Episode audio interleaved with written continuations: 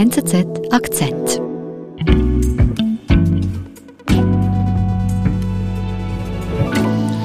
Hallo zusammen, mein Name ist Benedikt Hofer und ich bin Produzent bei NZZ Akzent. Ab Montag gibt es dann wieder neue Folgen von uns. Jetzt aber noch einmal eine Highlight-Folge aus dem alten Jahr. Ich habe mich für die Geschichte von Dadwan Yusuf entschieden. Er ist ein Flüchtlingskind, der mit seiner Familie als Kind in einer ganz kleinen Sozialwohnung hier in der Schweiz lebte. Und als er von zu Hause auszog, zog er sogleich in die Suite des Zürcher Luxushotels Dolder. Wie er sich das leisten konnte? Kryptowährungen. Seine Geschichte hat für mich die Grenzen des Vorstellbaren gesprengt. Und deshalb habe ich sie auch ausgesucht, so quasi als Inspiration, als Motivation fürs neue Jahr, dass auch sehr kühne Vorhaben hin und wieder gelingen können. In diesem Sinne, frohes neues Jahr dann, bleibt uns treu und rutschet gut. Martin Beglinger ist bei mir im Studio. Hallo. Hallo. Und zwar mit Danke einer, für die Einladung. Ja, schön bist du hier, weil du hast uns eine Geschichte mitgebracht ähm, von einer, ich glaube, außergewöhnlichen Karriere, oder? Das ist so, ich hoffe es zumindest. Es geht um einen jungen Mann, der bereits als Kind begonnen hat, in Kryptowährungen, in Bitcoins zu investieren und heute mit 21 ist er Multimillionär. Geboren wurde er im Irak und wie es dann dazu kam, dass er eine derart interessante, aber irgendwo durch auch verstörende Karriere hingelegt hat. Das versuche ich in meinem Artikel zu schildern. Der Titel heißt Der Krypto-Zauberlehrling. Dadwan Yusufs kometenhafter Aufstieg zum Kryptomillionär sucht seinesgleichen. Die schillernde Figur irritiert manchen in unseren Breitengraden. Unser Reporter Martin Becklinger hat das Wunderkind getroffen. Ich habe Dadwan Yusuf das erste Mal in der Stadt, mitten in der Stadt getroffen. In der Stadt Zürich? Ja. Und war ehrlich gesagt ziemlich nervös, weil ich mir einfach nicht vorstellen konnte, wie sieht jemand aus, der knapp 21-jährig geworden ist und bereits offenbar über Millionen von Bitcoins äh, Vermögen verfügt. Wie sieht er aus? Wie wird mhm. er sich verhalten? Und ich habe dann immer Ausschau gehalten nach einem riesigen Sportauto, weil ich automatisch irgendwie dachte, der wird in einem Ferrari äh, vorfahren. Und stattdessen hielt dann ein Audi, ein schwarzer Audi mit dunkel getönten Scheiben vor mir. Und dann stieg Dadwan Yusuf vom Hintersitz aus und es stellte sich dann heraus, dass das der Limousinen-Service des äh, Hotels Dolder war. Das Dolder, äh, muss man wissen, ist das nobelste Hotel in der Schweiz, wird mhm. äh, sehr gerne von, auch von internationalen Gästen frequentiert, ist zu oberst in Zürich angesiedelt und man hat eine wunderbare Aussicht von da. Mhm. Und ähm, er stellte sich dann vor, war auch elegant gekleidet und wir ließen uns ins Dolder chauffieren. Merci vielmals.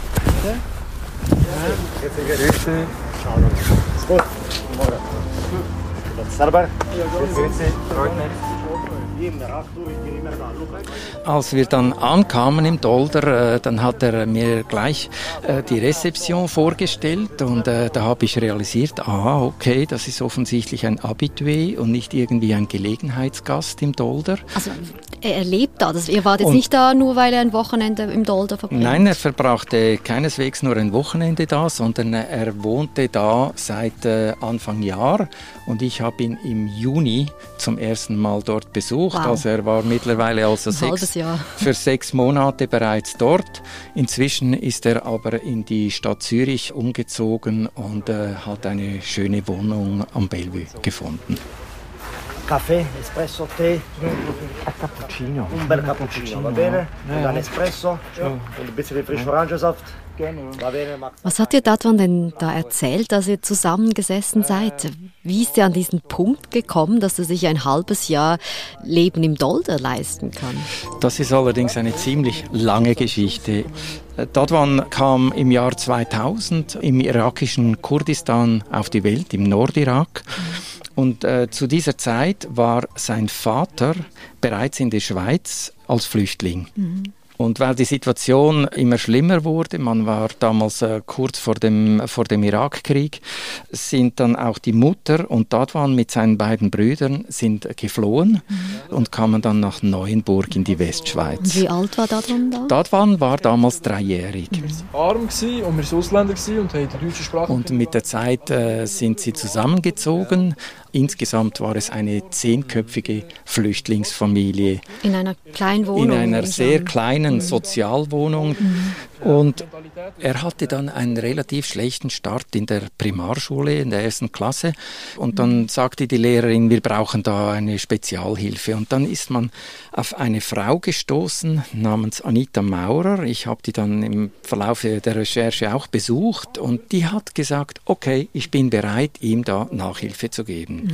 Bücher gekauft. Die hat ihm dann tatsächlich sehr viel geholfen, war sehr äh, fordern, also fordern und fördern, dieser berühmte Satz, wenn es um Integration geht. Sie war eine strenge, aber auch eine gütige, eine gute Nachhilfe für ihn. Und Dadwan hat mir immer gesagt, äh, ohne die Frau Maurer hätte ich nicht erreicht, was ich da erreichen konnte. Das hat mich sehr ambitioniert gemacht, oder? Ja. Ist denn das aber üblich, dass jetzt sich so eine Aushilfelehrerin einem Flüchtlingskind annimmt? Nein, das ist sehr unüblich. Äh, Es gibt in der Schweiz zwar eine ganze Menge von äh, institutionalisierten Wegen, äh, damit man diesen Flüchtlingskindern hilft. Aber die Resultate zeigen letztlich eben auch, dass es recht zäh ist für jemanden wie Dadman zum Beispiel, ein, ein Flüchtlingskind, dann innerhalb so kurzer Zeit eigentlich nach, nach oben zu gelangen. Ja. Aber das hat mir sehr, sehr, sehr geholfen. Ja. Für mein Ja. späteres Leben. Dadwan geht also in die Primarschule, wird zum Glück unterstützt von dieser Anita, der Aushilfslehrerin. Wie geht es weiter mit ihm? Es geht so weiter, dass er eigentlich schon als Elfjähriger beginnt er sich irgendwie für den Austausch von Geld zu interessieren. Und ist irgendwann auf den Begriff Bitcoin gestoßen. Und er als Elfjähriger dachte dann Bitcoins, ah, okay, das ist offensichtlich das Internetgeld. Und weil ich äh, das nützlich finde und man ja wahrscheinlich äh, in, im Internet irgendwie auch Geld haben muss, hat er sich gesagt, ähm, ich kratze all mein Spielzeug zusammen und saß dann in, in Ipsach auf einem Parkplatz, rollte dort einen alten Teppich aus und hat da seine Spielsachen, seine Spielkonsole und ein paar Videogames und sonstiges Material hat er da ausgelegt und am Abend war alles verkauft. Ja. Yu-Gi-Oh-Karten, Nintendo. Warum macht er das? Warum macht er nicht wie die anderen, äh, die meisten Elfjährigen, äh, spielt er Fußball, träumt von der ersten Freundin, äh, kauft sich ein Moped oder was auch immer? Seine Antwort, ich wollte unbedingt raus aus unserer Armut. Das war sein Treiber. Aber in grossem Stil verkauft. Mein Zimmer war leer. Gewesen. Leer, oder? Und ja, also Was für Spielsachen haben Sie? alles. Also so Pokémon-Zeug, Yu-Gi-Oh-Karten. Dadwan hat jetzt also dieses Anfangskapital vom. Spielzeug. Was macht er denn jetzt? Äh, Er braucht das Geld, um Bitcoin zu kaufen. Und er ist damals so früh unterwegs, im Jahr äh, 2011, dass er 10 Bitcoins kaufen kann zum Preis von 1,5 Euro pro Bitcoin. Und ein Jahr später äh, waren diese Bitcoins bereits ungefähr 10.000 Euro wert.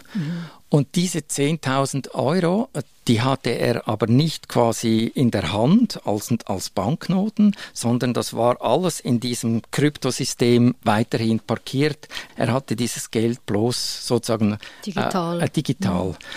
Und dann hat er im Jahr 2012 nochmals in Bitcoins, in den Kauf von neuen Bitcoins investiert.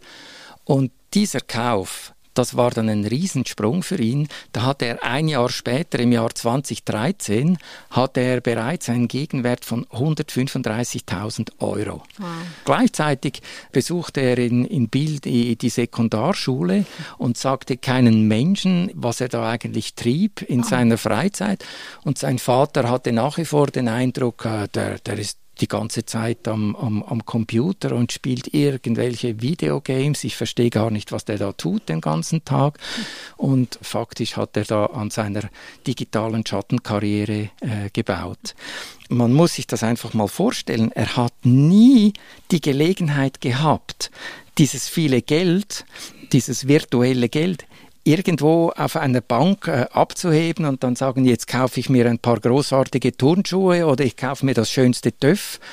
Das war gar nicht möglich. Also wieso denn nicht? Äh, weil er erstens minderjährig war und zweitens muss man sich einfach vorstellen, äh, wenn da jetzt ein 16-Jähriger äh, kommt und sagt, guten Tag, mein Name ist Dadwan Yusuf, ich habe Flüchtlingsstatus F damals noch und ich möchte jetzt gerne ein Konto eröffnen äh, bei der UBS und 100.000 Franken einbezahlen. Da wäre die Polizei vorgefahren mhm. wahrscheinlich und das hat er natürlich genau gewusst und deshalb nicht gemacht. Und wie viel Vermögen hat er denn jetzt so ungefähr, jetzt eben wenn wir von Bitcoins äh, reden, so vielleicht mit 17 angehäuft? Mit 17 war er offensichtlich, äh, da gab es äh, Ende 2017, wenn ich mich richtig erinnere, gab es einen kurzen, aber heftigen Kurs Kursanstieg des Bitcoins und da war er für ein paar Tage Multimillionär. Dann bin ich Multi, Multi, Multimillionär geworden, quasi über Nacht. Allerdings nur zwei Tage, weil dann stürzte der Bitcoin-Kurs wieder ab und mit ihm natürlich das, äh, das Vermögen. Was soll jetzt das? er hat das relativ locker genommen, das Ganze, weil er war vollendet überzeugt, dass äh, der Bitcoin-Kurs dann weiterhin steigen müsse. Mhm. Er hat dann mit der Zeit gemerkt, dass es auch sehr anstrengend ist, Stunden um Stunden und Nächte um Nächte vor diesem Computer zu sitzen und, und sich zu überlegen, in welche der, dieser damals schon Tausenden von Kryptowährungen muss ich jetzt wie viel und wann investieren und wann soll ich das wieder verkaufen, damit ich keinen Verlust habe. Und er hat dann begonnen, eigene Programme zu entwickeln, sogenannte Algorithmen. Und sein Ziel war eigentlich das, dass er eigentlich diese ganzen Deals, dass er die automatisieren wollte. Mhm. Mit künstlicher Intelligenz, obwohl er nie Informatik studiert ja. hat, notabene. Und dann äh, hat er dann die 2 Millionen Grenze hat er durchschossen. Mhm. Also auch mit seiner Intelligenz? Auch Dann. mit seiner Intelligenz. Geld verdienen, Geld verdienen, Geld, also Krypto verdienen, Krypto, Krypto, Krypto. Also Wahnsinn. Ist Dadwan ein Beispiel, das zeigt, Kryptowährung macht reich? Natürlich, Krypto hat einige Leute sehr reich gemacht ihn zum Beispiel. Letztlich ist er zu einem derart frühen Zeitpunkt, äh, als der Bitcoin noch so günstig war, ist er eingestiegen und eben dann im Unterschied zu vielen anderen Leuten nie mehr ausgestiegen. Aber äh, man muss einfach warnen, das Kryptogeschäft ist ein sehr riskantes Geschäft und äh, Dadwan sagt auch selber, also wer da einsteigt, der muss immer damit rechnen, dass er da im dümmsten Fall alles wieder verliert. Mhm. Trading, Aber Dadwan sitzt mit 20 auf einem Berg von Bitcoins. Hat er denn das inzwischen jemandem mal verraten, dass er hier dieser stille Multimillionär geworden ist? Ja, das hat er dann getan. Und zwar kurz bevor er seine Lehre beendet hat. Also wieder kleine Klammer auf, er war immer noch der, der brave Lehrling. Er hat weiterhin in der Sozialwohnung seiner Eltern äh, mit sieben Geschwistern äh, zusammen gewohnt, hat auf einer Matratze am Boden in, im, im Wohnzimmer geschlafen. Mhm. Und dann eines Tages dann, äh, das war äh, so um die Jahreswende 2020, 2021, hat er den Zug nach Zürich genommen und ist aus Ipsach auf direktem Weg ins Hotel Dolder gefahren.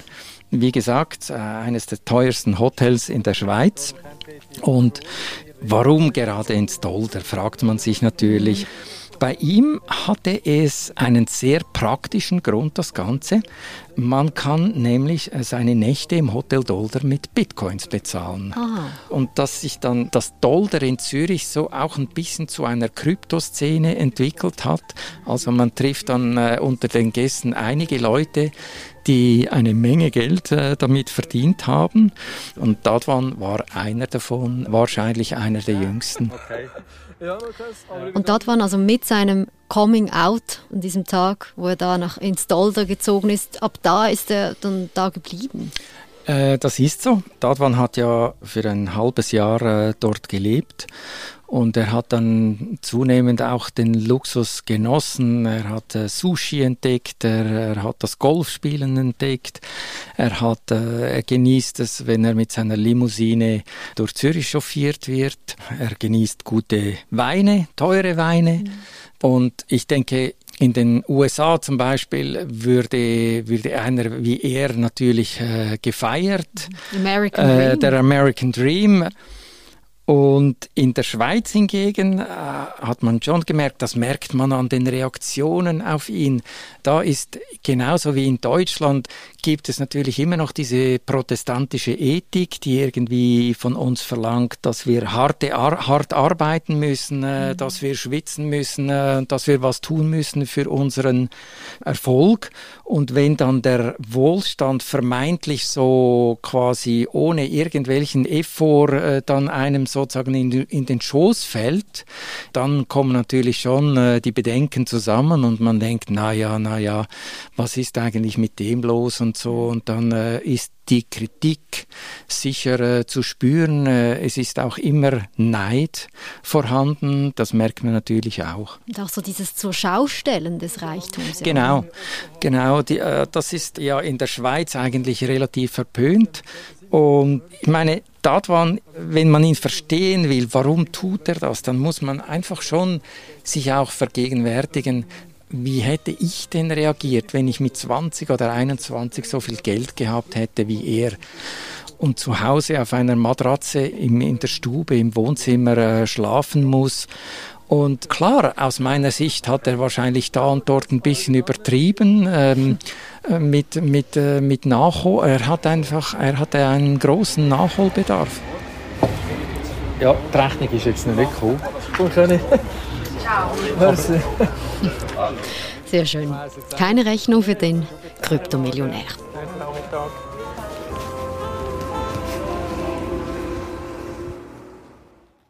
Martin, nach diesem Gespräch mit Adwan Yusuf, was glaubst du, was wird aus ihm?